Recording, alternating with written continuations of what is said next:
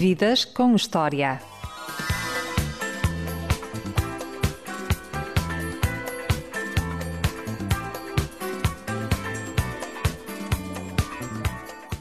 Sou um sortudo. Um dia tive o sonho de fazer entrevistas de vida que me permitem conhecer pessoas incríveis. Pessoas que marcam e vão marcar na história da sociedade portuguesa. Falamos de histórias de vida e de temas que merecem reflexão para a existência de uma sociedade melhor e mais evoluída. A minha convidada nasceu em Lisboa quatro anos depois do 25 de abril de 74. É mulher, é mãe, é namorada, é atriz, é escritora, é argumentista, é dramaturga, é professora, é poeta, é ativista de causas que tornam o mundo melhor, mais tolerante, onde todos têm um lugar sem haver discriminação. Ela é arte e cultura, da cabeça aos pés. Ela é, é Cláudia Lucas Shell. O que é que te faz sorrir, Cláudia? Olha, para já esta tua introdução, obrigada, muito elogiosa. O que é que me faz rir? Bom, eu, eu, sou uma pessoa de riso fácil. Eu rio muito, muitas vezes muitas coisas até que nem, nem tem muita piada e acho que é uma forma, é tipo uma ferramenta, isto pode ser um bocado um chavão, mas é verdade, é uma ferramenta que nós temos para lutar contra a adversidade. E portanto, às vezes em, em situações mais complicadas eu rio-me. E, e, aliás, os meus amigos dizem muito isso. Epá, tu estás a contar uma coisa um bocado que aconteceu e estás-te a rir. Mas normalmente é a minha solução. Olha, aliás, estou a falar agora estou-me a rir. Uh, rio-me de muitas coisas. E depois, rio-me, por exemplo, das parvoices que diz a minha filha, que está numa idade, tem 10 anos agora, e que diz muitas coisas eh, fora da, fora da, da caixa, não é? Inusitadas, que me fazem rir. Mas, mas rio de muita coisa. Ontem riste num concerto que foste ver ao Pavilhão Atlântico. por acaso não era, não era bem rir, é mais sorrir, não é? Porque foi muito animado ver a Rosalia. Uh, lá está, mais uma coisa que foi da minha filha, a minha filha que é fã da Rosalia, foi um bocado bocado a acompanhar, mas gosto de três ou quatro músicas. Depois, por acaso, até ela estava a brincar comigo, porque eu, dessas três ou quatro músicas, conheço e gosto, mas depois, as que eu não conhecia, sentava-me, ainda parecia um bocado a avó, que ia assistir ao concerto com a minha filha, uh, porque pronto, gosto, mas não sou super fã, não é? E como é que nasceu o gosto pela escrita? Olha, o gosto pela escrita foi um bocadinho logo de criança, não é? Tinha aquele diário básico que tem muitos, muitos miúdos e depois gostava muito de poesia e também de ler. Eu acho que o gosto da escrita veio pela leitura, não é? Eu comecei por ser uma, uma boa leitora logo desde criança, 10, 11 anos eu comecei a ler muito e a partir, é, um bocadinho por espelho, não é? Que eu comecei a querer produzir aquilo que eu gostava muito de consumir. Eu gostava muito de ler livros e comecei a pensar, também gostava de escrever livros. Só que houve ali o interregno porque comecei a fazer teatro na altura e, portanto, entre a literatura, eh, pôs-se ali o teatro. Eu, quando comecei a fazer teatro, comecei a gostar mais do teatro do que da literatura. E então tive ali uns anos em que estava muito mais focada em ser atriz, embora também escrevesse alguns textos que ensinava na altura na escola secundária, é? no liceu. Uh, e depois acabei por ir tirar primeiro um curso de literatura, de estudos portugueses na Nova, e depois mais tarde é que, portanto, andei sempre entre a escrita, a leitura, a escrita e o teatro, sendo que depois já, já foi muito mais tarde, portanto, eu, eu depois de 10 anos profissionalmente a trabalhar como atriz, é que eu percebi que, não, eu quero dedicar-me agora à escrita, mas foi uma coisa muito natural, não foi nada que eu tivesse programado. Eu estava a ficar saturada de estar a trabalhar como atriz, e pensei que queria ir para trás das câmaras, e fui primeiro a fazer direção de atores, e depois de fazer direção de atores, é que eu disse: pá, espera lá, então, interpretação, direção de atores, eu agora gostava de ter a experiência de escrever para cena. E foi portanto, escrevi o meu primeiro texto para teatro para duas amigas atrizes que eu tinha na altura, que depois estreou no Teatro São Luís, numa coisa que chamava uh, Jovens Criadores, ou Mostra de Jovens Criadores, era assim uma coisa, já não me lembro. Isto em 2009. E, portanto, foi o primeiro texto que eu escrevi para cena, que ensinei, Aliás, é aí que depois funda a minha companhia, Teatro Nacional 21, juntamente com o Albano Jerónimo, com o Francisco Leão. O teu ex-marido, não é? O meu ex-marido, exatamente. O pai da tua filha. Exatamente. Uh, portanto, Duas máquinas em casa, não é? Porra! Dois artistas, depois acabámos por uh, ter áreas diferentes, não? É? o Albano muito mais dedicado à interpretação e à encenação também, mas mesmo assim mais, mais como ator, não é? E eu fiquei mais dedicada à escrita, aliás, fiquei responsável por isso também na companhia, era eu que escrevi, os primeiros textos da nossa companhia foram sempre escritos por mim. Uh, achei que lá está escrita também essa espécie de escrita em televisão. Fui tirar um curso que havia na altura, que não há agora, infelizmente, que é o curso das produções fictícias, que havia na altura, que era de argumento e de guião, e portanto tirei esse curso. E depois andei a chatear a cabeça do Pedro Lopes, na altura que estava na SP Televisão, que me conhecia como atriz, porque queria muito ter essa experiência como guionista.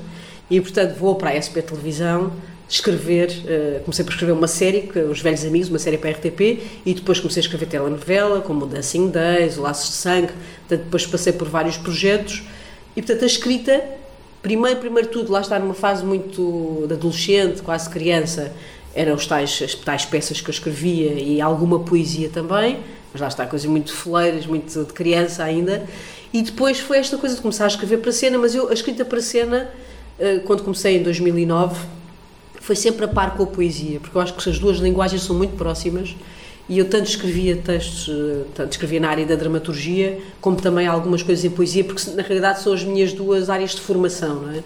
Uh, e depois já está, depois passei para o guião e depois do guião tem sido sucessivo, percebes? Que eu passei para o guião, depois passei do guião, então eu agora gostava de escrever um romance, depois escrevi um romance, depois pôs-se a possibilidade de eu escrever contos para o público e eu comecei a escrever, e é aquilo que eu escrevo há três anos, todas as semanas. Eh, porque também lá está, era um formato que eu não conhecia e eu gosto muito de, de experimentar. De formatos diferentes? De coisas diferentes, não é? Eu, assim, eu quando começo a esgotar um formato já não me interessa. Chega um ponto que aquilo satura-me e por isso é que eu digo, eu agora, a minha atividade profissional, além de dar aulas, não é? eu dou aulas de dramaturgia na Escola Superior de Comunicação Social e dou aulas aqui onde nós estamos neste momento, que é na World Academy de Interpretação. Uh, portanto, dou muitas aulas também, sobretudo de escrita, dou, dou mais aulas de escrita do que de interpretação neste momento. Mas o que eu gosto mesmo é de escrever. Agora, aquilo que me dá prazer é escrever e também ensinar. Mas eu não sei o que é que vai ser daqui a 10 anos. Eu deixo isso muito aberto. Eu sinto que sou escritora, que sou autora. E polivalente. Mas eu expresso-me de várias maneiras, então não consigo fechar essa, essa, essa, essa coisa. Não, não, faço só isto. Eu não, acho que nunca vou ser capaz de fazer isso. De me fechar só numa atividade. Tu há pouco disseste que começaste a ler na infância. Qual foi o teu primeiro livro? Olha, foi o Tom Sawyer, do Mark Twain.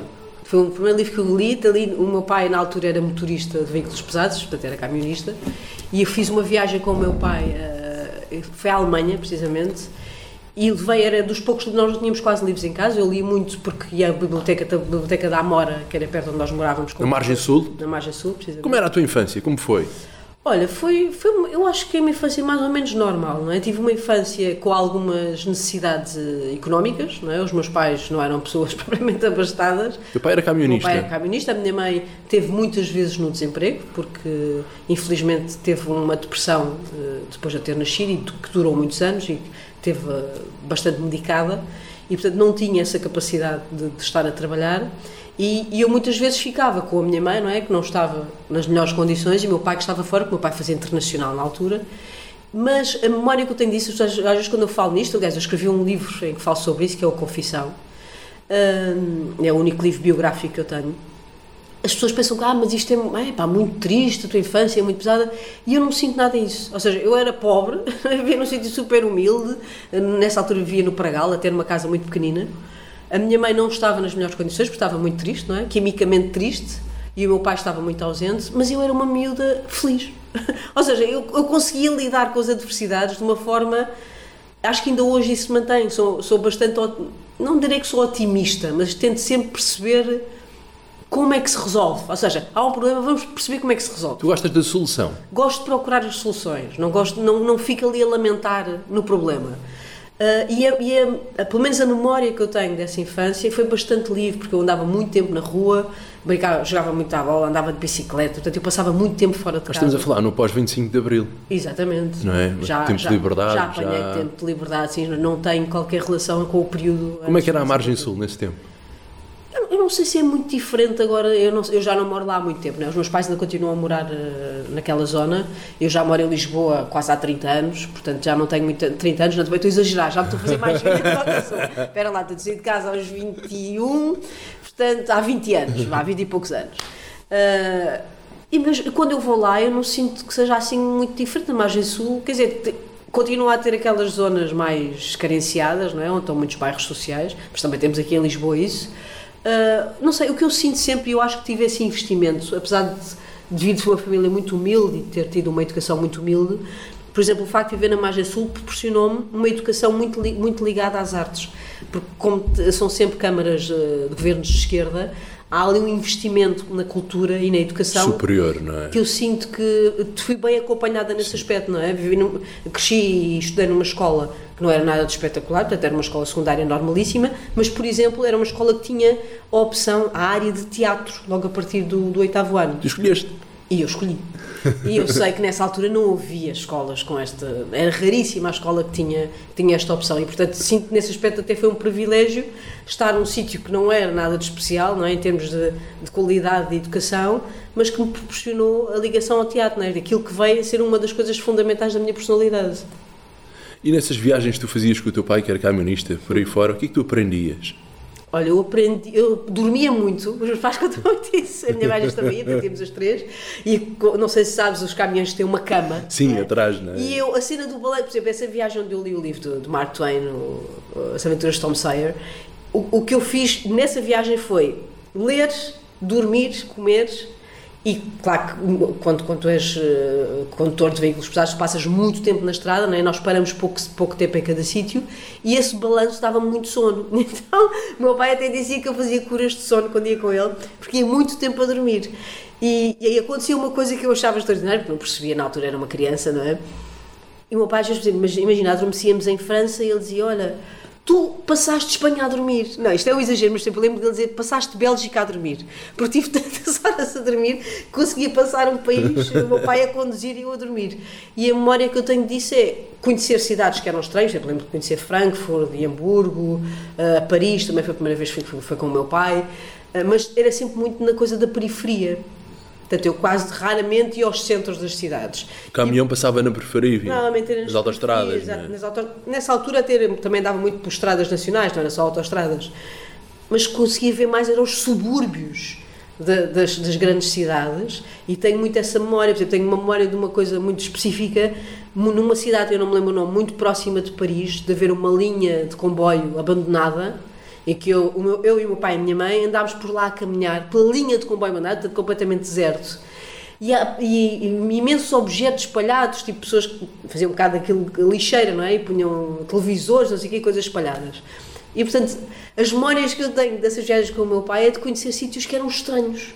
Porque ou era, e essas periferias ou eram zonas industriais, portanto, eram estranhos, eram sítios estranhos diferentes do, do subúrbio onde eu própria vivia. Portanto, eram outro tipo de periferias, eram outro tipo de cidades. Tu conhecias vários mundos dentro de um mundo. Não é? Exato, sim, basicamente era isso, não é? Dentro, dentro daquilo, dentro da imagem que uma pessoa tem, por exemplo, ah, vais a Paris, não é? Tu tens uma imagem do que é, que é ir a Paris. E o que eu conhecia não era. Era outra imagem completamente diferente. Sim, o que na realidade é, é para mim, como artista, é muito mais interessante. Porque era mais a realidade, não é? Do que propriamente a Torre Eiffel ou isso. Exatamente, não era turística, não, eu estava a ver realmente o que é que estava ali a acontecer naquelas cidades, não é? E depois, porque tu é isso que consegues perceber melhor a realidade, que é uma coisa fundamental para qualquer artista, não é? Perceber exatamente o que é que se passa ali.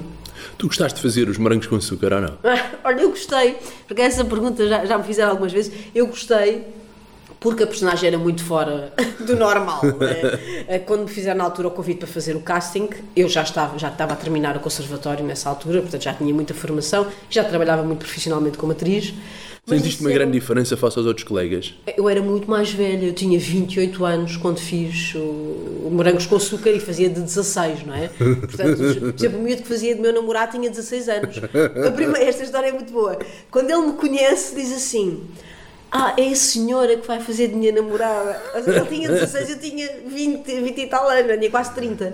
Portanto, eu quando entro ali senti essa diferença de idade e de experiência, não é? Mas a, a- a coisa que me deu gosto de fazer, lá está, desde o início, quando me fizeram a proposta para fazer a audição, é que ia fazer um rapaz, não é? uma rapariga que estava disfarçada de rapaz. Eu disse: epá, fazer um- uma espécie de, de travesti num programa deste tipo, com uma mega audiência, isto pode ser muito engraçado. Muito giro. Pronto, e a proposta era enganar o espectador, até depois revelar que era uma rapariga, e eu disse, ok, vamos levar isto a sério, portanto a imprensa não divulgou nada até depois nos episódios ser revelado. E eu diverti-me imenso a fazer aquilo, aquilo era super divertido, não é? Porque eu tinha que, tinha que apertar as, as mamocas antes de ir para a cena, tinha que andar a, a a desenhar buço, desenhar sobrancelhas, e foi muito divertida a experiência nos Morangos com Açúcar. Foi enriquecedora. Foi enriquecedor, sim. É. E depois, porque eu não tinha essa experiência, eu tinha experiência de teatro, muita, alguma já, não é? Mas não tinha a experiência de televisão. E aquilo veio-me trazer essa experiência que depois me serviu. Eu, depois, a primeira direção de atores que fiz foi precisamente na série seguinte dos Morangos, Dos Morangos com Açúcar. Portanto, eu, eu gravei como atriz da série 3 e a série 4 já estava a fazer direção de atores, do elenco mais jovem. Então eu depois já tinha essa experiência também de dentro que não tinha antes de ter tido essa experiência como atriz nos Morangos. Tu este ano tiveste uma peça espetacular que só perdeu quem não viu, chamada Orlando, Verdade. de Virginia Woolf. Eh, No fundo, uma biografia fictícia em que um homem acorda no corpo de uma mulher. Verdade. Peça que teve em cena do Teatro Dona Maria II. Teve não em é? vários teatros, a peça percorreu quase seu o país todo. todo, não é? A tua adaptação está há 20 anos à frente do tempo ou não? Eu não sei se está 20 anos à frente do tempo. eh, assim, eh, eu, não, eu acho sinceramente que a Virginia Woolf era muito mais à frente do que eu. Atenção, não é? A Virginia Woolf, quando escreve o Orlando e, e coloca, ainda sem, sem haver nomes para isso, esta questão de identidade de género, não é? ela é que foi muito à frente, é um século à frente do nosso tempo. Uh, não sei, aquilo que, aquilo que me interessava muito nesta adaptação era nós termos, e esse foi o nosso cuidado também da equipa, de escolher uh, um elenco que fosse de facto representante da, representativo da comunidade LGBTQIA+, e portanto, cada pessoa tinha uma história de vida que me ia interessar. E o trabalho do texto, além de ser uma reescrita do texto da Virginia Woolf, do original, interessava muito depois esse lado que era mais biográfico das pessoas que estavam ali e que de facto tinham coisas a dizer sobre, sobre este tema. E, e eu não sei se, se o resultado final eh, foi, foi vindo, vindo, eu acho que não, acho, acho que está no seu tempo. Mesmo eu sinto que as pessoas lá está que foram ver e o espetáculo teve em sítios fora dos grandes centros, não é? Teve, por exemplo, em Viena do Castelo, teve, por exemplo, em Guimarães, portanto, teve noutro, noutras localidades que não, Lisboa e Porto.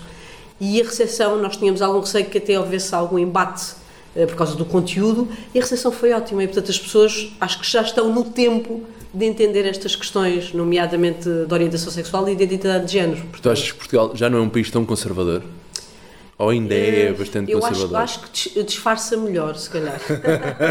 Estás a ver? Eu acho que ainda há muita homofobia, há muito racismo. Há muito machismo ainda. Machi- Sem dúvida, não tenho qualquer dúvida sobre isso, mas começa também a haver um certo pudor de mostrar isso declaradamente, a não ser, por exemplo, nas redes sociais, que as pessoas aí não se coíbem naqueles comentários. Estão atrás do telemóvel ou do computador. soltam todo o lixo que têm naquela cabeça e, e dizem exatamente aquilo que pensam, mas depois, frente a frente, já não há tanto essa capacidade de, de ser agressivo e de ser eh, tão. Às vezes, é? ainda há, mas já não é tão grave como era há, se calhar há duas décadas. E quanto tempo é que achas que vai ser preciso para ter uma sociedade mais tolerante, menos homofóbica, menos machista, menos preconceituosa? Eu acho que ainda falta muito. Eu tinha, queria ser otimista e dizer que estamos próximos, acho que ainda falta muito. É, é uma questão estrutural. Nós tivemos durante muitos, muitos séculos a lidar com estes preconceitos todos, com estas com estes ismos todos, não é? Então eu acho que ainda vai demorar pelo menos mais um século, se calhar, e estamos a falar aqui no Ocidente, não, nem sequer estamos a falar no Oriente, não é? Mas aqui na, na Europa, pelo menos, ainda vai demorar muito. E é muito desigual, não dá ainda para, não dá muito bem para dizer exatamente como, não é? porque a nossa realidade é muito diferente, por exemplo, de um russo. É muito diferente, percebes? É muito diferente de um, de um francês, não é igual. E, portanto, não dá para prever se é que algum dia, porque eu acho que aqui a questão principal é que temos de estar atentos e, e quase haver um policiamento sobre isso, porque os direitos adquiridos rapidamente também podem ser retirados. E, portanto, lá está, são direitos adquiridos, eles podem ser retirados. E nós temos assistido a isso em vários países, não é? Por exemplo, a lei do aborto Sim. regrediu agora drasticamente na América. Portanto, era uma coisa que já estava assegurada, não é? Claro. E está a ser retirada novamente às mulheres. E, portanto, Há um retrocesso na sociedade. eu acho que há. há- há- há- parece que a humanidade não tem memória. Tipo, Dão-se passos, evolui-se em alguns sentidos e depois de repente parece que se esquece isso. E então volta-se a, volta-se a cometer os mesmos erros ou até piores. E é estranho. Eu acho que é, é- é um, é um, um mistério que eu acho. Epá, eu acho que só pode estar ligado à imensa estupidez humana, não é? Nós, nós, nós, o ser humano é imensamente estúpido porque nós não aprendemos. Nós não aprendemos, tipo, a história parece que não marca as pessoas, não é? Nós- temos realidades tão próximas, tão graves, não é? Nomeadamente ao nível do, do racismo, da xenofobia, e não, não- parece que não há, não há, não há uma... É, As pessoas ainda não percebem que o que distingue as pessoas não é a orientação sexual, não é a raça, não é a cor política, eh, não é nada A disso. raça nem sequer existe, a raça é a raça humana. Somos todos não é? iguais, raça não é? humana. Depois há tons de pele diferentes. Diferentes, mas somos todos iguais. O pensamento, a educação, Não, Isso é que não, não, distingue as não pessoas, consigo. não é? Sim, não, eu não consigo perceber alguém que julga outra pessoa porque tem uma cor de pele diferente. Por exemplo, isto é uma coisa básica, não é? O, o, no que, no, o, o que é que pode estar diferente daquela pessoa? Nada. tem, não é? Nada, É, portanto, é, é um raciocínio, ou por exemplo, na questão da homofobia, como é que alguém. eh, olha, ainda hoje estava a ouvir uma aluna falar sobre isso, porque está a sofrer no local de trabalho esta questão de estar a ser ostracizado eh, por ser homossexual. Porquê, não é? Porquê? Estamos no século XXI, estamos em Aqui a questão é, o, que, 2022. o que é que a vida deste rapaz, ou de quem for que seja homossexual, interfere na vida de uma pessoa que é heterossexual? Nada, Ah, Não é? nada, absolutamente Eu- nada. Mas é? eu juro que eu já tenho pensado sobre isto durante algum tempo. Eu não consigo mesmo chegar a nenhuma conclusão a não ser esta. Tem que haver ali algum medo, não é? A, a questão das pessoas reagirem de alguma forma violenta, as pessoas defendem-se, não é? Quando são violentas, estão-se a defender de alguma coisa. Portanto, tem que considerar que o facto de seres diferente, teres um gosto diferente, Pode prejudicá-los? te pode prejudicar. Mas em que medida é pode prejudicar estas pessoas? Nada, pode, haver, pode é beneficiar Claro, para abrirem é horizontes. totalmente irracional. É? totalmente. se- lá está, eu acho que está ligado também a muita, muita ignorância, não é? Eh, Falta não- de conhecimento, falta de sensibilidade, Falta não de é? sensibilidade e ignorância mesmo pura, porque na realidade não há nada que possa acontecer de mal sobre isso, Claro. não é? Eh, mas ainda. A sexualidade não define uma pessoa. O que define uma pessoa é a educação, é o caráter. Exato, sem dúvida. Isso é que define uma pessoa. Claro? O que é que interessa se é homossexual, se é heterossexual, se é bissexual, se é não binário? Isso não interessa para nada. Cada um é aquilo que é na vida. Não, não é? é, quer dizer, se nós formos pensar bem, não é? Isso é óbvio, não é? Porque até mesmo ao nível de, hetero, de, de heteronormatividade, digamos assim, ah, o que as pessoas fazem na sua intimidade nós não sabemos. As pessoas podem fazer coisas bizarras, estranhíssimas, nós não sabemos. Mas ninguém contesta essa norma. ok? Essa norma não é contestada. A partir do momento que uma pessoa diz que é heterossexual, é a- totalmente integrada num grupo. Isso não é, não é. Aliás, a pessoa nem sequer tem que dizer que é heterossexual. Tu, quando Não é? terminaste a relação com o Albano Jerónimo e começaste com a tua nova companheira, foste criticada dentro do teu meio ou não? Não, no meu meio não. Respeitaram não. sempre Tive- tive- a decisão. Tive pessoas, nomeadamente a minha família, não, nunca houve qualquer espécie de. Aliás, o problema estava em mim. Eu é que achei que, que isso ia dar alguma crítica ou, ou que as pessoas iam ficar tristes ou desiludidas ou o que for. Ninguém é? ficou triste nem desiludido. Ninguém, ninguém, nem- nas pessoas próximas, ninguém. Depois é claro, por exemplo, nas redes sociais, eu deixei de ler comentários, na altura que foi dada essa notícia, ainda comecei por ler alguns comentários e havia coisas bastante ofensivas, bastante agressivas. Mas essas pessoas a mim não me aquecem nem me arrefecem, ok? Aquilo que as pessoas pensam que eu não conheço O lá prazer não tem sexo. não, claro que não. E aliás, até é muito imprevisível, não é? É sempre desconfiado das pessoas. As pessoas não escolhem por quem é que vão sentir atração ou por quem é que se vão apaixonar. Portanto, aquilo não, não- não é nada que seja estanque. A sexualidade para pessoas que são minimamente inteligentes é fluida, as coisas podem circular de uma coisa para a outra, não é? Eh, mas a verdade é que nós temos tantos preconceitos, estamos tão fechados em, em- em casinhas, em departamentos, que mesmo, lá está, e eu sempre considerei uma pessoa muito li- liberal e, e de mente bastante Fazem disponível. falta mais pessoas como tu, não é? Sim, mas, Para abrir mas- horizontes. Mas eu acho que sim, mas repara, eu acho que sou um bom exemplo nisso porque eu mesmo tendo esta personalidade, eu própria lidei com com vários fantasmas. Quando percebi, quando me apaixonei eh, pela minha atual companheira, eu na altura também, apesar de ser bastante, achar que sou bastante, eh, não é? Mente aberta, não é? Exato. eh, fiquei fiquei aflita inicialmente. Porquê? Porque achei que podia ser um problema. Podia ser um problema, lá está, podia magoar as pessoas que estão mais próximas de mim, podiam ficar desiludidas ou tristes, ou... porque nós levamos uma lavagem cerebral muito grande, desde que somos pequenininhos. Portanto, eu não posso acreditar em pessoas que são dizem que são totalmente. Nós não somos totalmente livres nesse aspecto, porque a nossa educação influencia-nos.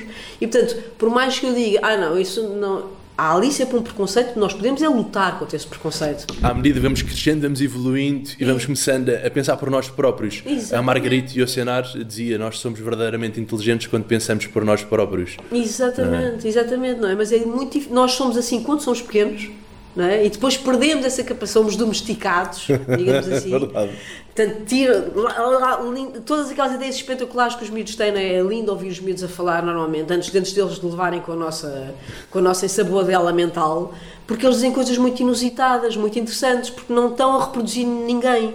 E depois, de repente, quando passamos por, eh, por tantas normas, tantas regras que temos por cumprir, temos que fazer depois o esforço novamente contrário de ter um bocado essa disponibilidade que as crianças têm, que é, não, não, tipo, ok, tu pensas isso, mas eu penso de outra forma. E, portanto, a forma como eu penso é também legítima, não tem que coincidir com a tua. Tu sentiste amor tanto pelo Albano como pela Magda? Claro, são, claro não, isso não, quer dizer, não é o mesmo, não é? São coisas diferentes.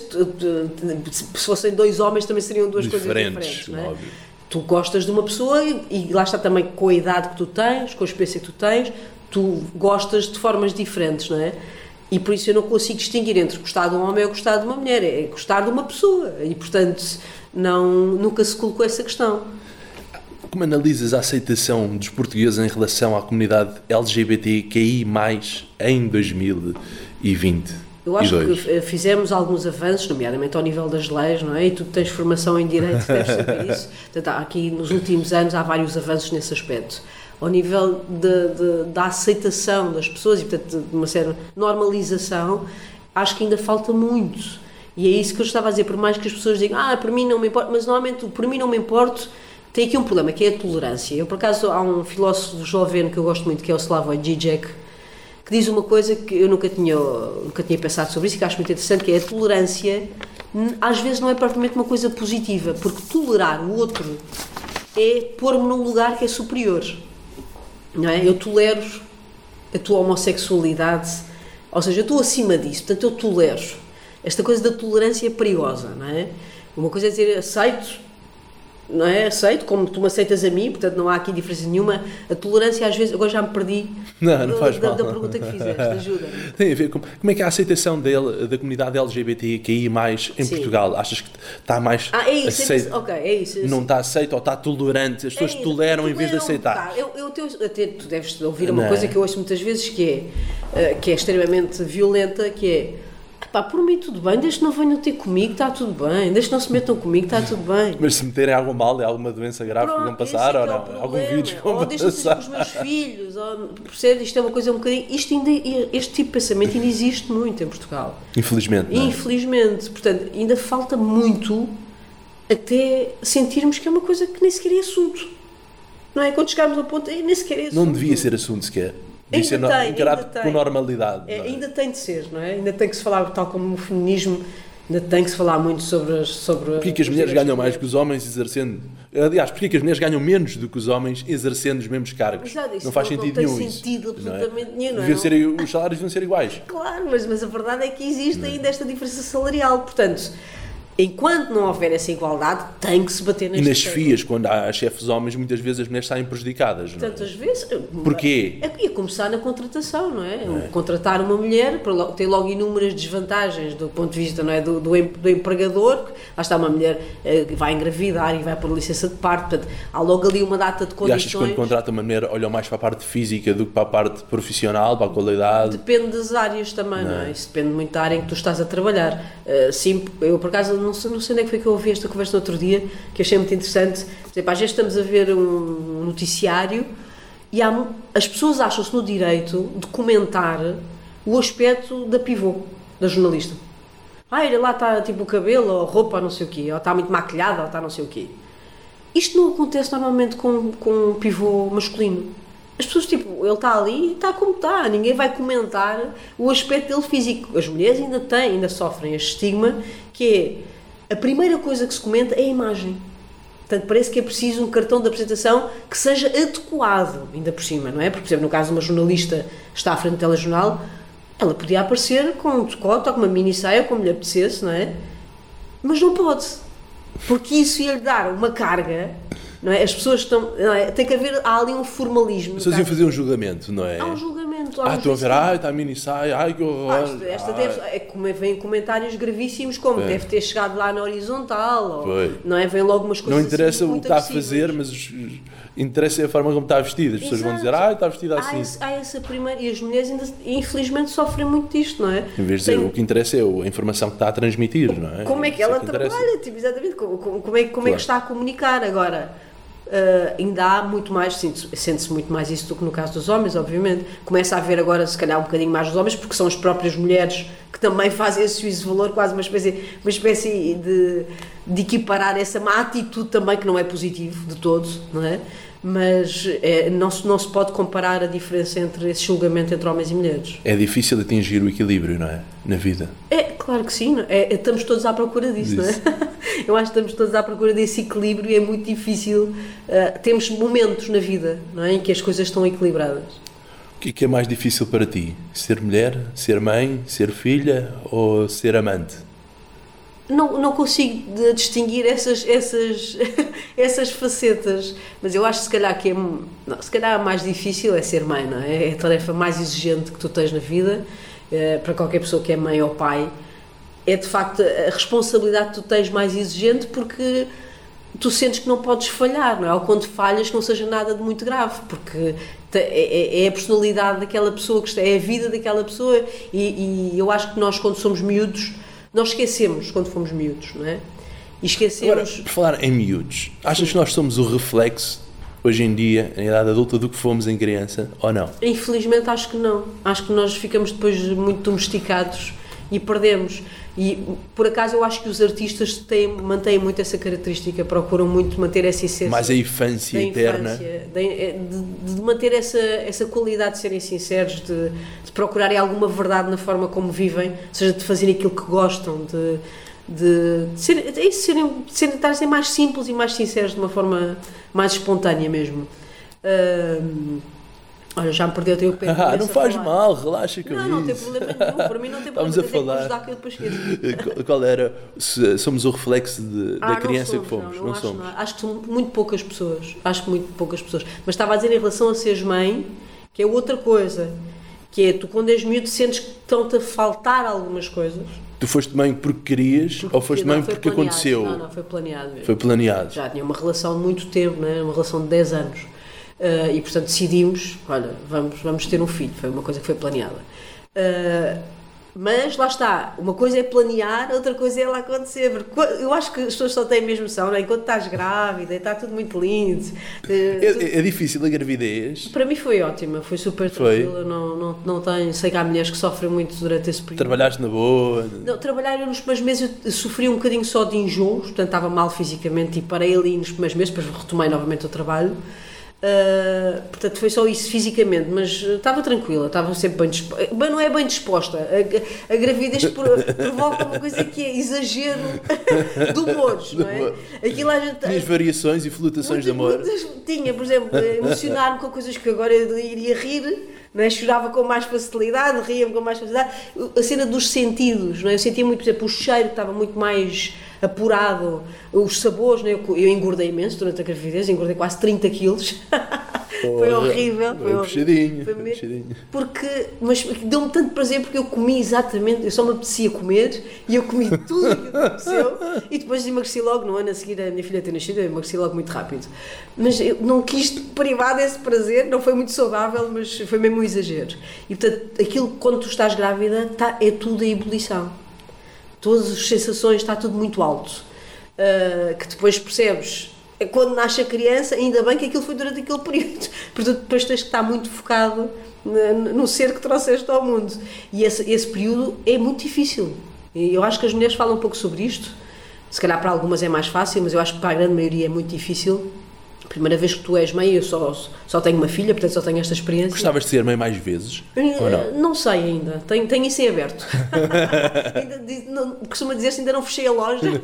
Não sei, não sei, logo se vê. Uh, não, não, a Francisca agora também já tem 10 anos, não sei, mas logo, logo se vê se ainda vai acontecer ou não. Uh, mas aquele primeiro mês, principalmente, aquilo é muito difícil, a palavra é esta o bebê é muito exigente, nós não sabemos fazer bem as coisas, não é? lemos não sei quantas coisas e ouvimos falar, mas é muito diferente aquela prática. E de repente é, tu sentes realmente o peso, a responsabilidade que é teres um bebê no colo. Aquela vida depende de ti. Portanto, se tu não estiveres ok, se tu não estiveres bem, aquele bebê não vai estar bem. E eu tive muito essa, essa ansiedade de, de, de, portanto, quando fui mãe, e lembro perfeitamente quando entrei em casa com a minha filha o primeiro dia, quando estive no hospital, tudo bem. Porque sentia, ok, estou aqui a enfermar, já. Qualquer coisa chama-se alguém. Está tudo bem. Mas quando entrei em casa, tinha uma, uma ansiedade extrema de pensar, e agora? E se eu não souber fazer isto? posso não saber fazer isto bem e agora? Né? E tive uma descarga e chorei e tudo na altura, pensei, agora entrei em pânico. É claro que depois há aquela coisa biológica, né? quase animalesca, que tu vais fazendo as coisas naturalmente. E depois também não tens muito tempo a pensar, porque os bebés exigem muito de ti, não é? choram durante a noite, não dormes, não, não sei o quê. Mas eu senti nesse primeiro mês que não, ninguém está preparado uh, para, para, para aquele primeiro impacto. Com... E outra coisa também que eu conto muito que acho engraçado por exemplo, no hospital, quando começaram a dizer a mãe, não sei o quê, eu pensava assim, mas quem é mãe? Estou a falar de quem? Não é? Porque tu, se calhar há mulheres que encaixam mais rapidamente, mas eu acho que há ali um tempo de adaptação. Tinhas que idade quando foste mãe? Tinha 34, não era propriamente uma miúda, já tinha idade para ter juízo. Para ter juízo. Mas a cena, tu durante muito tempo, a mãe é a tua mãe, não é? Sim, sim, sim. É, e tu pensaste, ah, então estão a chamar a mãe. És tu a mãe, então é muito estranho, és quase uma personagem, não é? Peraí que agora sou eu a mãe. E, portanto, e tu essa reestruturação de toda a família, que é de repente o teu namorado não é, é o pai, é estranho, e os teus pais começam a ser os avós. Os avós. Então, aquilo muda tudo, a configuração daquilo muda. E então eu, eu acho que é um período, uh, e, e acho que se fala pouco sobre isto entre as mulheres e que as mulheres devem pedir ajuda, sem dúvida. Olha, eu não sei fazer isto, ajudem-me aqui. E há muito este pudor, que é, parece que nós sabemos, temos que saber fazer tudo e não, não temos. há um manual para ser mãe. Há muitos manuais, mas não funcionam. É a vida que te vai ensinar, não é? Exatamente. Dia a dia. Às vezes, se calhar, funciona mais alguém que tem essa experiência prática e dizer, olha, pá, ajuda-me a fazer isto, eu não sei. Não é? Do que propriamente uh, estás tu em sofrimento no silêncio. E, e, e, e lá está, é uma cultura que não está ainda virada para isso. Fala-se pouco sobre isso. Que é que aprendeste com a tua filha e aprendes? Olha, ser mais humilde. Acho que aprendi a ser mais humilde porque ela agora já tem outra idade, já, já, já tem outra, outro, outro nível de entendimento, mas quando ela era muito pequenina, ela dizia coisas que eram. Epá, que eu ficava, eu acho que todos os pais ficam assoberbados mesmo, porque eram coisas tão simples, mas extraordinárias. Eu, na altura, ela tinha pai 3 ou 4 anos, já estava a tirar mestrado em filosofia Uh, e eu lembro, uma das perguntas que foi feita numa das cadeiras, uh, que ninguém, portanto, era uma sala com adultos, em média entre os 30 e os 40 e tal anos, e a pergunta que o professor fez na altura foi: uma pá serve para cavar, uh, uma faca serve para cortar e uma pessoa serve para quê? E aquilo foi uma pergunta, foi, foi colocada esta pergunta a uma audiência de adultos e ninguém respondeu. Para pensar. Ficou tudo calado. E eu, no dia seguinte, fiquei a pensar naquilo, não é? mas a pensar, mas uma pessoa serve para quê? Tipo, serve, há uma utilidade. E vou com a minha filha no banco de trás, a levá-la para, para, para, a escolinha de manhã e, e vou-lhe fazer a pergunta, porque ela dizia coisas tão extraordinárias com aquela idade, lá estávamos, quatro, quatro aninhos talvez. E eu digo assim, oh filha, vê lá, vê lá esta pergunta. Uma pá serve para cavar, uma faca para cortar e uma pessoa serve para quê? E ela automaticamente responde-me isto Oh mãe, a pessoa serve para cuidar do mundo. Uma pessoa serve para cuidar do mundo. Isto, isto deu-me uma humildade. Brutal. Não é? Porque eu estaria ali a pensar, eu estava a tentar respostas muito sofisticadas e não chegaria lá. Isto é uma resposta muito sofisticada, mas ao mesmo tempo de uma simplicidade que, que, que lá está, que nós não vamos buscar uh, em, em, em grandes pensamentos, em grandes raciocínios. É uma coisa tão simples que eu acho que um adulto perde completamente esta O difícil é ser simples? O difícil, é muito difícil ser simples. Aliás, há vários artistas que falam sobre isso, não é? O Picasso, só no final da vida, é que disse: agora sim, agora já estou a pintar como se tivesse seis anos. Não é? Portanto, o objetivo dele era voltar àquela capacidade de ser totalmente inocente com todo o conhecimento que nós já temos, não é? É muito difícil uh, essa simplicidade com inteligência. As pessoas têm tendência a achar que inteligência é algo muito eh, rebuscado, muito complexo. Quando às vezes é tão simples. Quando às vezes é, é? muito simples, mas é difícil lá chegar. Eu acho que é difícil. A Natália Correia dizia que os seus heróis na vida real são os que desafiam a lei em nome de um ideal. Quem são os teus heróis, Cláudia Lucachel? Uh, olha, o, o, meu herói, o meu grande herói, eu já falei nisto várias vezes, é o meu pai. Não tenho dúvidas sobre isto. O meu pai é a pessoa que para mim é, é o exemplo mais claro uh, de alguém que sabe exatamente o que é, que é uma família, uh, cuidar da família, ou seja, o meu pai sempre teve as prioridades muito certas. Alguém que trabalha muito, o meu pai começou a trabalhar com 11 anos uh, e, portanto, tem agora 64 anos. Eles eram originários de que sítio? De O meu Portugal. pai é de, de Porto Alegre, do Alentejo, mas veio para Lisboa muito cedo com a família. Alentejo profundo. Uh, sim, exatamente. Não, quer dizer, é, é mais ou menos, não é? Porto Alegre. Eu, por acaso, não tenho nenhuma relação com a terra, porque o meu pai veio de lá muito pequeno e, portanto, não temos relação com Porto Alegre. Mas uh, na- lá está a geração dele, hum, geração dos anos, final dos anos 50, começava-se a trabalhar muito cedo e, portanto, e desde os 11 anos até agora aos 64, o meu pai nunca parou de trabalhar e sempre com bastantes adversidades familiares a lidar com isso com a tranquilidade e conseguir ajudar-las na família. E porque o meu pai é a única pessoa que eu conheço que, diz, nunca diz que não se tu precisas de alguma coisa. Ou seja, ele pode estar cansadíssimo, estourado ele nunca, ele arranja sempre maneira de te conseguir ajudar ele nunca é capaz de dizer que não. Ah, Claro que há pessoas que são muito próximas da família, não é?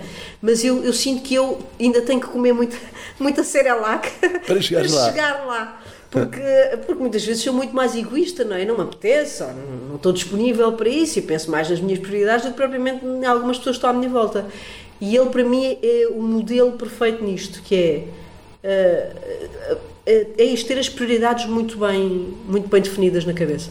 E tua mãe, para além das depressões, como é que a defines como pessoa? A minha mãe é uma ótima pessoa também, só que a minha mãe lá está durante o período em que esteve doente, não é? Foi um, foi, é- foi um elemento mais ausente na família, não é? Era alguém que eu sentia que estava meio alienado eh, daquilo que estava a passar e, portanto, eu sinto que há essa, houve essa lacuna de relação logo numa idade muito, muito, E muito acima de tudo, não é? num tempo em que a saúde mental era mal vista, Claro, não é? era um tabu. Há dias falávamos aqui num podcast com o Dr. Zé Gameiro, que é psiquiatra, sobre Uhum. hoje em dia As pessoas falam as pessoas falam isso, não é? abertamente, ou tendem a começar a falar abertamente sobre a saúde mental, mas na altura devia ser uma coisa assim não um bocado pesada, isso. Não, se é? falava sobre isso. Por exemplo, eu lembro lá estar na escola, não é? Era uma, era uma coisa que eu nunca, nunca contei a um colega de escola, nada. Era uma coisa. Tu sentias uma. ah, ah, parece que as pessoas tinham que sentir vergonha disso. Era um problema, não é? Porque como, como se não fosse uma outra incapacidade qualquer, não é? Se tivesse uma mãe em casa que tem as pernas partidas, mas tem as pernas partidas. E Mas tu não podias dizer, porque não, não, tu não comunicas isso de uma forma. era difícil nesses tempos. É, é? eu acho que ainda é. Ainda não, é. é. não era só nessa altura. Começamos a falar mais hoje em dia, começa-se a falar mais. mas não é? ainda é, é- é alvo de preconceito. Não é com facilidade que as pessoas, por exemplo, no local de trabalho, dizem que estão com uma depressão ou que têm uma doen- um transtorno mental, não é? Sabem que isso vai interferir com a dinâmica daquele. As pessoas daquele- tentam grupo. passar uma imagem nas redes sociais daquilo que não são na realidade, para Ai, algumas pessoas. Eu acho que a maioria, acho que todos nós, na realidade. Ninguém põe aí uma foto a dizer que estou doente, estou, estou, estou lixado. Sim, muito- às, vezes, às vezes nem é tão mentiroso, digamos assim, como isso, não é? Eu acho que nós. É assim, a rede social é, é um, é um dispositivo que permite nós escolhermos aquilo que mostramos, não é? E portanto, eu acho que a maioria tende a mostrar aquilo que é mais agradável, que é mais bonito, que é mais interessante e portanto esconde tudo o que é lixo fica debaixo do tapete, não é? E portanto, é normal, é no fundo aquilo. O problema da rede social é nós interpretarmos aquilo como uma realidade. Esse é que é o problema. Porque se todos nós estivermos a jogar no mesmo, não é? Sabemos que aquilo é uma realidade que é filtrada pela própria pessoa, é isso nos. Eu acho que, por exemplo, está a haver muitas doenças mentais ligadas a isso, também muitos transtornos mentais, porque as pessoas de repente avaliam aquilo como uma, uma vida real e de repente aquela vida real é perfeita e tu nunca vais chegar àquilo. É um padrão que não é possível de alcançar. A é? vida é feita de altos e baixos, Obviamente, momentos é? bons, momentos Mas maus. não, é normal que as pessoas não partilhem, porque isso não interessa nada, isso interessa um círculo de pessoas que é mais próximo, não, é? não vão mostrar, lá já, pessoas que têm milhares de seguidores, se calhar não lhes interessa nada mostrar isso, ninguém tem nada a ver com isso. E portanto, eu não, eu não me parece mal que as pessoas tenham essa realidade que é mentirosa, no sentido de ser fictícia. É fictícia. O que é, o que é triste é, não é triste, é, é problemático, nomeadamente nos, nos miúdos, não é? Eu sinto muito isso, por exemplo, com a minha filha. Ai, que, que pessoa linda! E eu muitas vezes, "Oh, filha, esta pessoa está maquilhada, está filtrada, está... isto não é real. Isto tu estás a ver não é real. Mas para uma criança, não é? Para um adolescente, é problemático.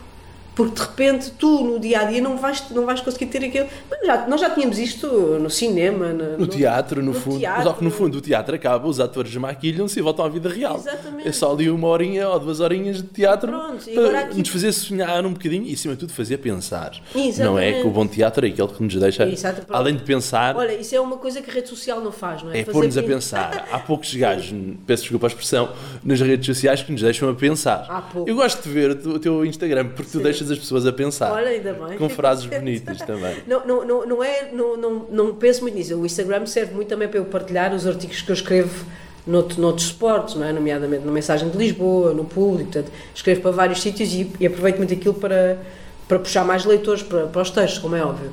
Mas, mas não, não tenho. Mas, eu, mas de forma sabes, indireta, pões as pessoas a pensar. Pois, se calhar acontece isso, não é? Eu acho que isso é muito importante. Pessoas que nos põem a pensar, eu, não é? Para mim Como é ir a uma peça de teatro ou ir a um filme e, ok, vamos para lá para emocionar, uhum. emocionar e divertir. Mas se conseguimos sair de lá a pensar, Ótimo. melhor ainda, claro, não é? Claro, mas isso é fundamental melhor em qualquer ainda. objeto artístico, não é? Seja literatura, teatro, o que for. É, a arte pode ajudar a pensar, pode é, ajudar é, a evoluir o mundo e a nossa sociedade portuguesa, não é? Serve mesmo para isso, e por isso é que é um bocadinho estranho, e eu sinto muito isso nos alunos que tenho, não é? Pessoas com 20 e tal, 30 e tal anos. Há aqui, há aqui uma. Se calhar sempre foi assim, eu não percebi. Mas nas escolas artísticas eu acho que é um fenómeno recente uh, sinto muito que as pessoas não têm referências. As referências que têm são as referências das redes sociais. E é muito estranho. Tu queres ser um artista, não é? tu queres ser um ator, tu queres ser uma atriz, ou queres ser um escritor ou uma escritora, e de repente tu não tens referências, tu não sabes se quer dizer o que é um, qual é o teu escritor favorito, ou que, quem é que tu queres, não é? Teres um modelo de referência, alguém que tu gostavas mais ou menos de, não é? Todos nós temos, não é? Sei lá, se me dissesse, olha, tu gostavas de escrever como quem em Portugal, eu diria imediatamente, eu gostava de ser o Gonçalo M. Tavares. okay? Bom gosto. É, é, mas assim, Bom gosto, consigo dizer mais dois ou três nomes, mas assim logo, ter logo assim uma pessoa. E a Natália Correia, não gostavas? Incrível, claro, mas é, é outro tipo, aquilo que eu, aquilo que eu acho admirável, porque o da Natália é admirável, profundamente admirável, mas o caso do Gonçalo M. Tavares, aquilo que me fascina é uma capacidade de criar objetos tão diferentes, não é? O Gonçalo faz uh, livros que são, parecem escritos por vários autores.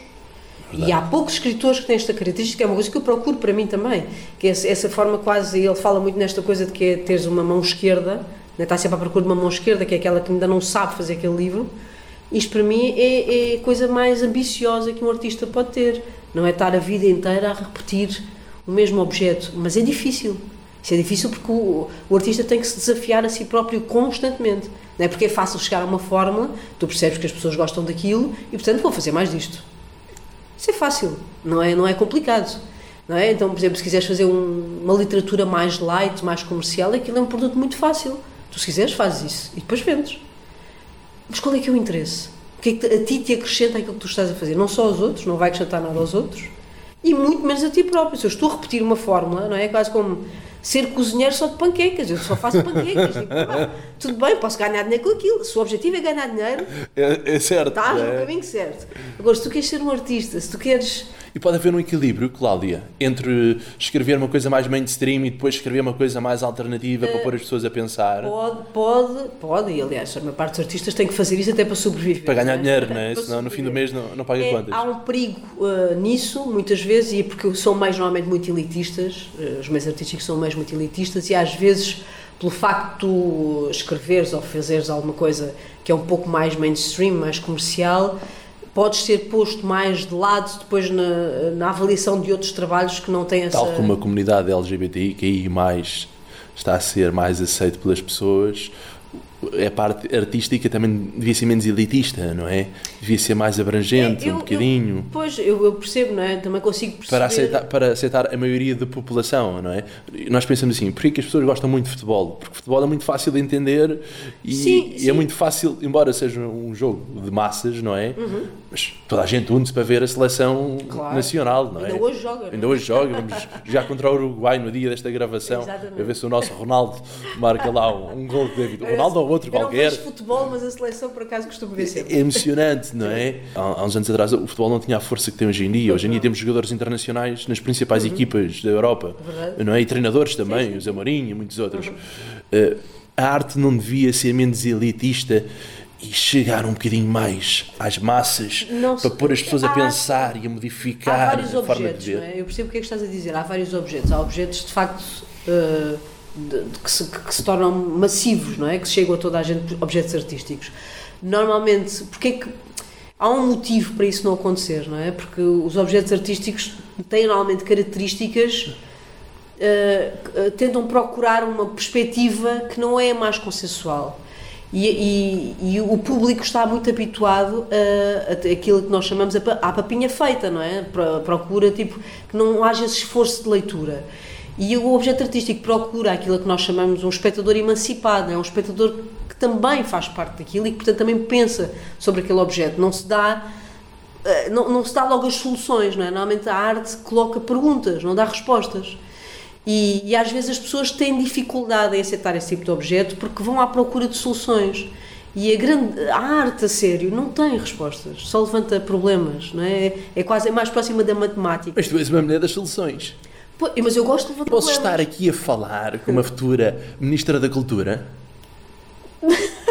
que grande pergunta é essa, nunca pensei sobre isso. Eu já Nunca pensei, eu acho que Olha, sim. nunca pensei sobre isso. Eu acho não que sei, fazia nu- todo o nu- sentido. Nunca estive ligada à política, Não não, é? sei, não, não sei se algo disso se proporcionar seria possível ou não. Mas, eh, não, não, não sei, olha, estás-me a colocar uma pergunta que nunca tal coisa me passou pela cabeça, portanto.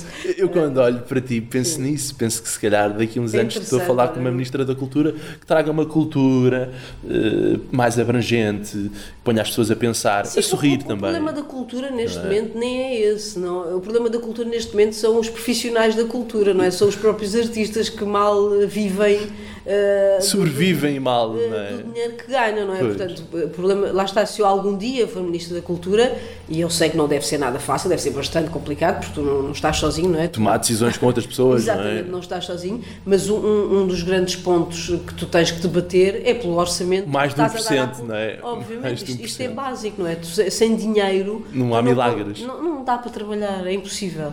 E portanto, e também há aqui uma, uma ligação que é inevitável e que é óbvia, não é?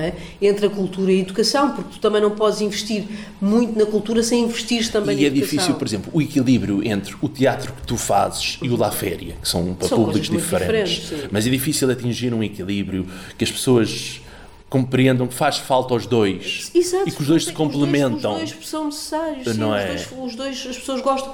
E há muitas pessoas que gostam de ver os dois tipos de coisa, não é? Portanto, agora, há- a questão que se coloca é: eu, por exemplo, para fazer um Orlando, como, como fiz eh, neste último ano, eu preciso dessa ajuda do Estado.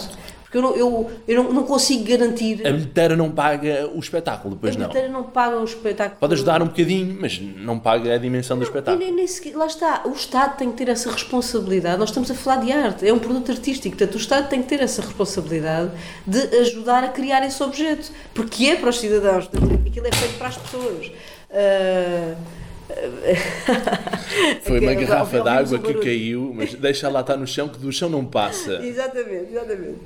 Mas mais vale dizer, isto é como no teatro, mas quando acontece um acidente, mais vale dizer do que ignorar. É, Ah, convém assinalar. Não faz mal. Faz parte Ah, da entrevista. Sim, mas eu não sou nada preconceituosa, não é? E alguns colegas são mais preconceituosos e mais, mais elitistas nesse sentido de dizer ah, mas uh, teatro comercial não faz falta, ou literatura comercial não, não interessa para nada. Não concordo com isso. Acho que cada coisa tem o seu lugar. Uh, não, Há espaço para todos, não é? não se podem confundir uh, Claro. mais um provérbio popular que é o gato por lebre, não é? Uh, uma coisa é, o- não é? Cada coisa tem o seu espaço. Portanto, E agora diz-me, onde é que está o espaço de um livro e de um poema que tu escreveste, que eu acho uma maravilha, Sim. chamado Ode Triunfal à Cona.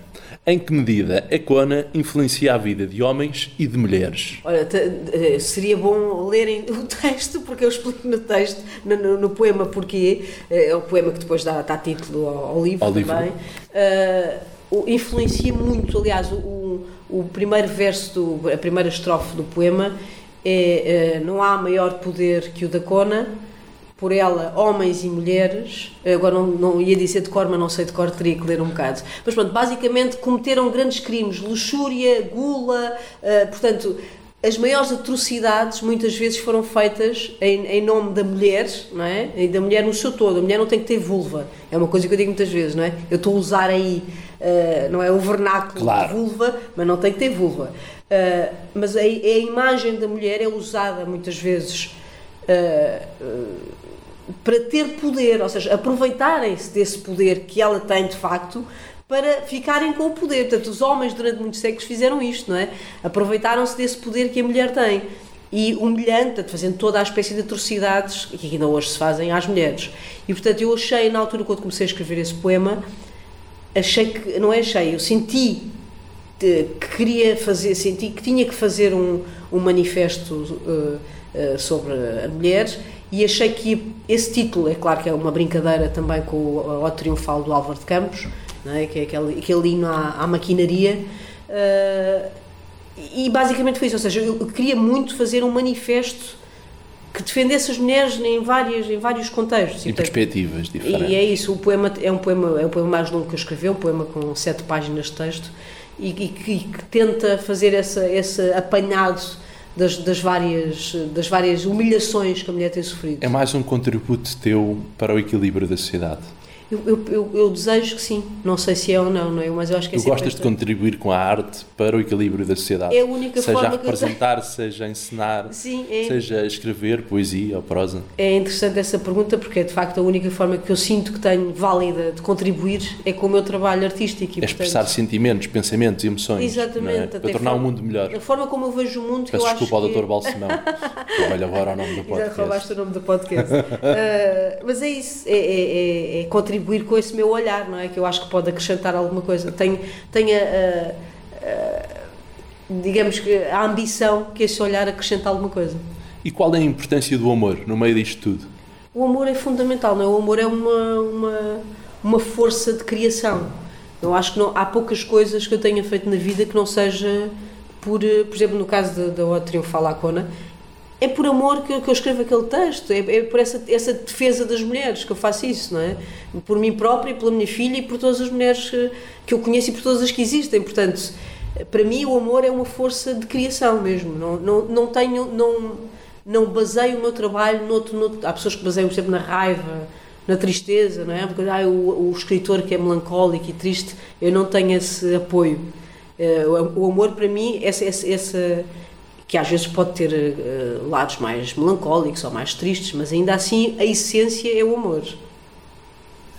Se pudesses voltar atrás um dia na tua vida, apagavas algum dia ou não? Olha, estava, nós estamos aqui a trabalhar há bocadinho um texto do Rodrigo Garcia em que fala de uma coisa que o próprio Rodrigo Garcia, que é um, um dramaturgo e ensinador argentino, uh, em que ele diz que, que não, não confia nas pessoas que não têm remorsos de nada.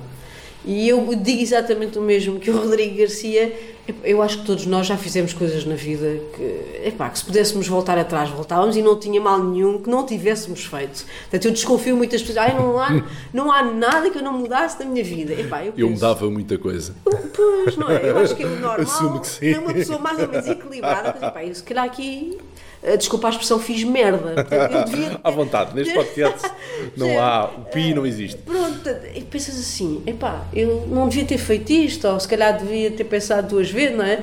Ou, ou, ou, ou se fiz isto, se calhar devia ter feito outra coisa a seguir. Uh, todos nós, não é? Eu acho que todos nós. E se tu pudesses repetir um dia, qual era o dia que tu repetias? É o dia do nascimento da minha filha, claro, que foi o dia mais emocionante da minha vida, não é? Como te disse há bocado, é, é, quando de repente a tua vida, porque esse dia para mim marca uma coisa muito importante, que foi o dia em que eu percebi que ia morrer. O dia do nascimento da minha filha coincide com o dia que eu percebi eu vou morrer. E porquê? Porque eu percebi, eu agora, eu agora faço mesmo falta. Antes disso, se eu morrer, é claro, a minha família fica triste, meus pais ficam tristes, a minha irmã fica triste. Há uma música dos Men on Coach que é Se eu morresse amanhã. Sim. Antes de ser pai ou ser mãe, não há grande importância, mas depois mas já é começa é a ver, não é? Mas só tive mesmo esse, essa Porque já tens um L para o futuro, tens de cuidar de alguém pelo menos Exato. até uma certa idade, não é? Até, que até ela ser crescida, pelo menos. Se consiga é? desenvencilhar sozinha, não é? E, e para mim esse dia foi, foi muito marcante por causa disso, porque eu estava super feliz, não é? É uma emoção tu nem, consegues descrever ter um filho no colo, é? começas a ver até coisas que ela que são parecidas contigo, há coisas de expressão logo que tu consegues perceber um bebê e tu pensas, está aqui uma pessoa, eu sou responsável por esta pessoa e eu agora não posso mesmo morrer. E portanto eu nunca tinha pensado sobre isso de morrer, tipo, who cares? Uh, não é? Tu és jovem, não pensas nisso, queres lá saber. Uh, mas de repente pensas, epá, eu agora, esta coisa do eu agora faço falta. E, e eu agora faço falta porque está aqui esta pessoa que vai precisar de mim. E é, é, é, mesmo é fraturante esse momento na vida de qualquer pessoa que tenha minimamente consciência do que é que está a acontecer. Se fizesses um filme sobre a tua vida, qual seria o título? Ai, essa pergunta é muito difícil. Tens um livro que é Confissões, que é autobiográfico. É confissão, confissão, é confissão, confissão. E eu agora, por acaso, estou a escrever um livro que segue o Confissão, que ainda não tem título, mas uh, estou a escrever o romance seguinte. Gostavas de fazer um filme sobre a tua vida daqui a uns anos? Eu, preferia que fizessem um filme sobre a minha vida do que se não fazê-lo. Se alguém fazer por ti. Por mim, eu acho que fazer um filme sobre a minha vida, acho que nunca teria essa, essa, essa vaidade. um- não acho que seja assim tão interessante para fazer um filme. Aliás, por exemplo, mesmo este livro que é biográfico, eu agora estou a escrever o seguinte também que tem. É biográfico, mas quer dizer, aqui a questão da biografia é, muito, ma- é mais autoficção do que biografia, não é? Porque estão lá coisas que são biográficas, de facto, mas tu, quando estás a escrever, tu estás sempre a transformar aquilo, não é? Aquilo já é outra coisa, até porque a tua memória não permite que aquilo seja realmente o que O aconteceu. passado da nossa cabeça é sempre melhor do que foi na realidade, ou para não? algumas, para algumas pessoas, para outras é pior. Há pessoas que aquilo mais seguro, não é? Depende do colorido que tu colocas. Há pessoas que aquilo mais escuro, outras mais claros. Eu acho que é sempre diferente. Não foi aquilo que aconteceu. Não é isso está mais do que provado na ciência. Tu cada vez que revisitas uma, uma memória, aquilo altera-se ligeiramente. Portanto, repara, memórias que têm 20, 30 anos, tu quando vais lá, se já foste lá não sei quantas vezes, já alteraste aquilo 30 vezes ou Cena 40 de quem conta um conto acrescenta um ponto, É, ou é. muitas palavras neste Tem caso. esse mecanismo, não é? Portanto, aquilo já é, aquilo já é outra coisa qualquer. Já não, é? aliás, tu tens prova disso, às vezes estás a falar com um amigo de longa data, por exemplo, olha, lembras-te não sei o quê, ele diz, "Ah, mas isso não foi assim, isso foi assim, assim, assim. Portanto, cada pessoa tem uma versão ligeiramente diferente e, portanto, quando tu escreves uma coisa que é mais biográfica, aquilo já vem muito... Mas daí, Alterado, não é? acho que não tem... Se tiver algum interesse para fazer um filme... Olha, que preferência que eu já não esteja cá para assistir.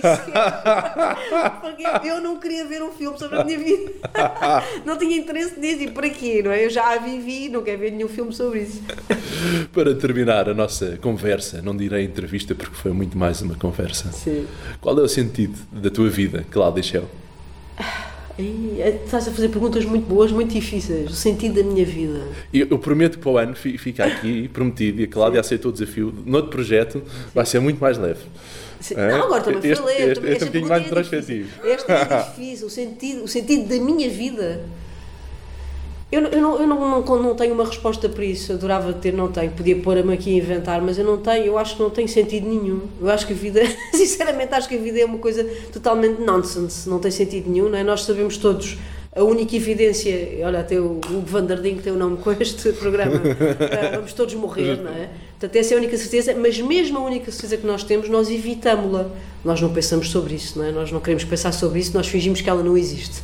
Nós vivemos todos como imortais. Nós não, não é uma ideia que nós, eh, nós não nos confrontamos. Acho que eu outro dia ouvi uma frase muito gira, não sei de quem é, uma citação, que é o universo é o ser mais criativo que existe.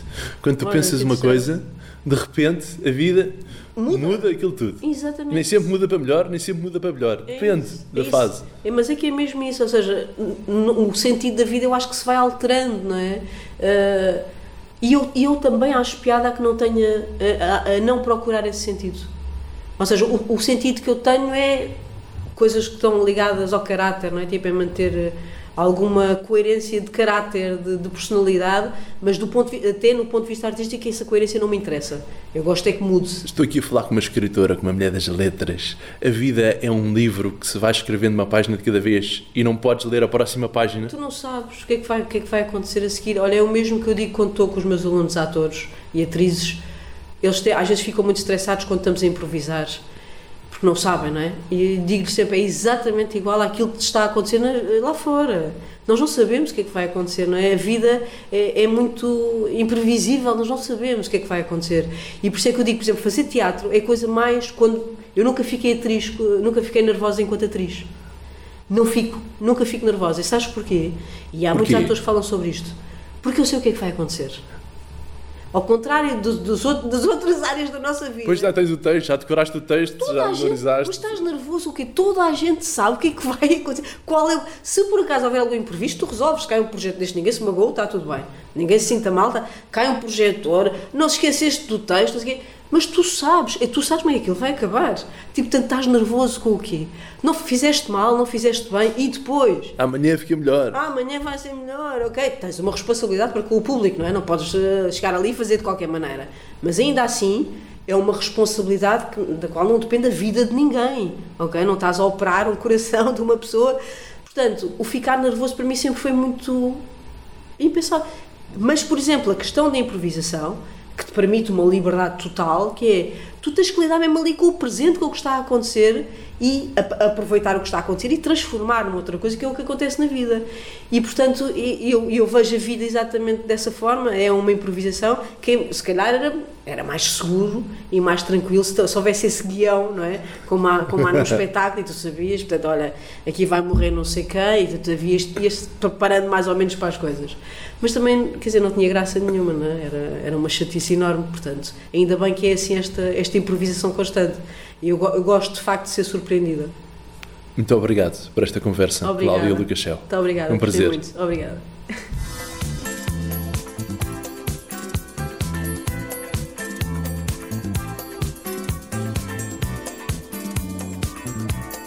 Eu sou o Diogo Marcelino e este foi o Vidas com História. Ouça todos os programas, sempre que quiseres, em vidascomhistoria.pt.